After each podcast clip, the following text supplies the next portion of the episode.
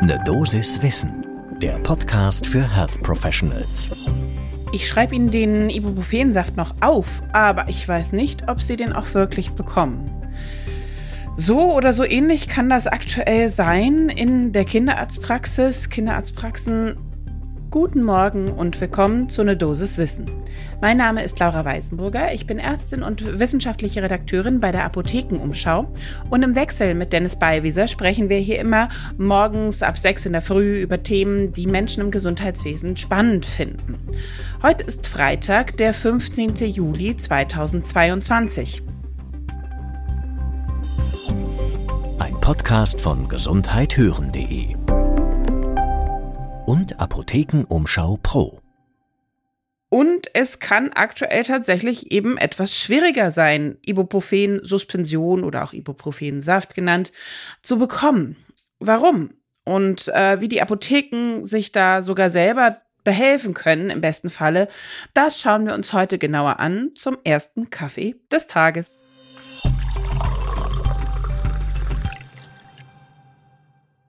Nochmal ein paar Hintergrundinfos so zum Einordnen.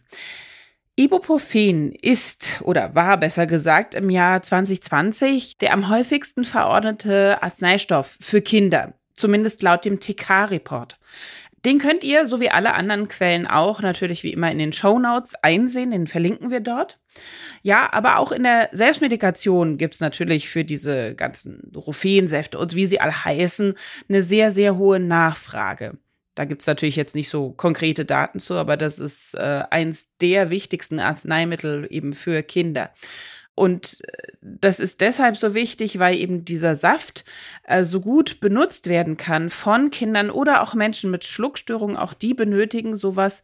Sicherlich kann ich für Kinder dann vielleicht auch Zäpfchen oder Schmelztabletten oder sowas nehmen. Aber meistens darf eben dieser Saft auch sehr, sehr früh schon angewendet werden. Einsatz bei Fieber und Schmerzen, erzähle ich jetzt gar nichts Neues. Genau, und was auch nicht so wirklich neu ist leider, es gab ja auch schon in der jüngeren Vergangenheit immer wieder Lieferengpässe bei Medikamenten. Haben wir ja gerade erst erlebt äh, zu Beginn der Corona-Pandemie, zum Beispiel bei Paracetamol. So, und warum kommt es jetzt zum aktuellen Lieferengpass eben gerade von Ibu in der flüssigen Form? Tatsächlich muss man dazu sagen, äh, es gibt tatsächlich langsam auch schon wieder Engpässe für Fieberzäpfchen für Kinder. Das erzählte uns die Apothekerin Juliana Stark-Greuel.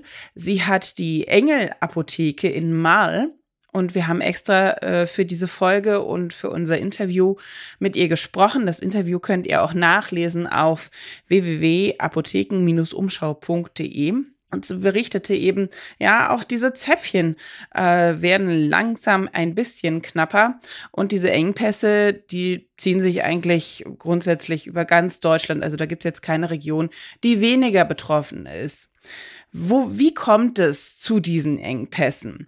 Also tatsächlich muss man sagen, die Paracetamol-Engpässe hatte ich ja schon erwähnt, die ähm, vor ungefähr zwei Jahren da waren. Da haben natürlich Apothekerinnen und Apotheker auch auf Ibuprofen zurückgegriffen. Das hat ja durchaus ein ähnliches Einsatzspektrum.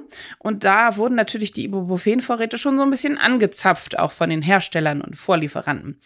Nichtsdestotrotz, es gibt aktuell eben gerade einen recht hohen Bedarf an Ibuprofen. Wir haben äh, eine Erkältungswelle, Infektionen. Die Corona-Welle ist nach wie vor oder steigt ja gerade wieder an. Wir sind mittendrin in der Sommerwelle.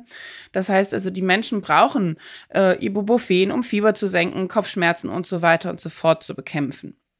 Und tatsächlich sind natürlich auch ein paar äh, Vorräte von Ibuprofen-Säften in die Ukraine gegangen als Hilfsmaßnahme. Und dazu muss man auch noch sagen, schon seit einigen Jahren gibt's immer wieder instabile Lieferketten. Ähm, und zwar ist es meistens bedingt durch zwei Faktoren, nämlich entweder Naturkatastrophen, ja klar, oder wir haben politische Instabilitäten, ähm, Schrägstrich Krisen. Da wird's dann auch immer schwieriger. Und dadurch, dass jetzt schon ein sehr, sehr großer Teil nicht mehr in Europa produziert wird, zumindest von den von den Grundstoffen, die benutzt werden, wird das natürlich immer schwieriger, denn je weiter es weg ist, desto mehr kann passieren auf dem Weg. Um dann nur mal eine Zahl zu nennen, in Asien werden 68 Prozent eben der Wirkstoffe tatsächlich äh, für den europäischen Raum produziert. Europa selber hat da nur einen Anteil von 24 Prozent. Also da sieht man, wir sind eben auch einfach abhängig und wir haben relativ lange Lieferwege und Ketten. Da kann viel passieren. So, was kann jetzt aber in der Apotheke passieren? Was, was kann man da tun? Da haben wir mit der Präsidentin der ABDA, der Bundesvereinigung Deutscher Apothekerverbände, gesprochen, mit Gabriele Regina Overwiening. Und sie sagte, ja, also zunächst sollte man natürlich überprüfen, kriege ich dieses Produkt, diesen Wirkstoff, ähm, den gleichen natürlich möglichst äh, von einem anderen Hersteller? Gibt es den in einer anderen Darreichungsform? Kann ich mit einer anderen Dosierung arbeiten und dann muss ich eventuell eben mehr Tabletten nehmen oder ich nehme Produkte, die ich teilen kann? Das geht natürlich bei Saft jetzt nicht ganz so leicht, aber da auch da gibt es natürlich unterschiedliche Hersteller, die solche Ibuprofen-Suspensionen herstellen. Und dann kann man auch immer wieder gucken, meinte sie, kann ich vielleicht ein Ausweichpräparat nutzen. Das ist zum Beispiel passiert, als es jetzt im vergangenen Jahr dieses Problem bei Tamoxifen gab. Da wurde tatsächlich der Bedarf zu 100 Prozent dann durch ein Ausweichpräparat gedeckt. Und auch äh, Juliane Stark-Kreul sagt, natürlich gibt es da Möglichkeiten in der Apotheke. Das ist ja tatsächlich das Handwerk von Pharmazeutinnen und Pharmazeuten. Das lernt man ja im Studium. Medikamente und auch eben äh, Produkte, medizinische Produkte selber herstellen. Das ist ja tatsächlich Teil des Studiums.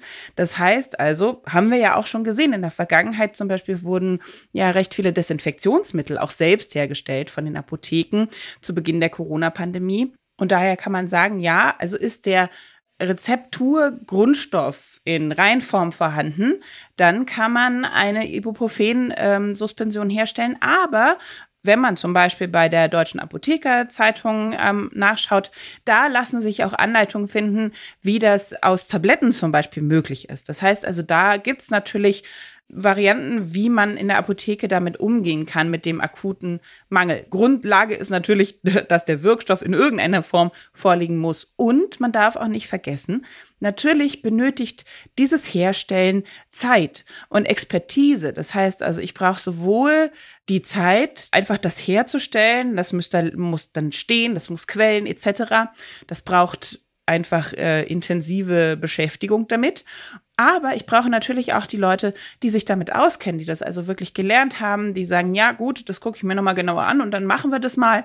Und da sind natürlich auch die Apotheken derzeit schon ganz schön gebeutelt äh, durch die Corona-Zeit. Auch die wurden da stark beansprucht. Äh, das Personal ist ziemlich müde insgesamt.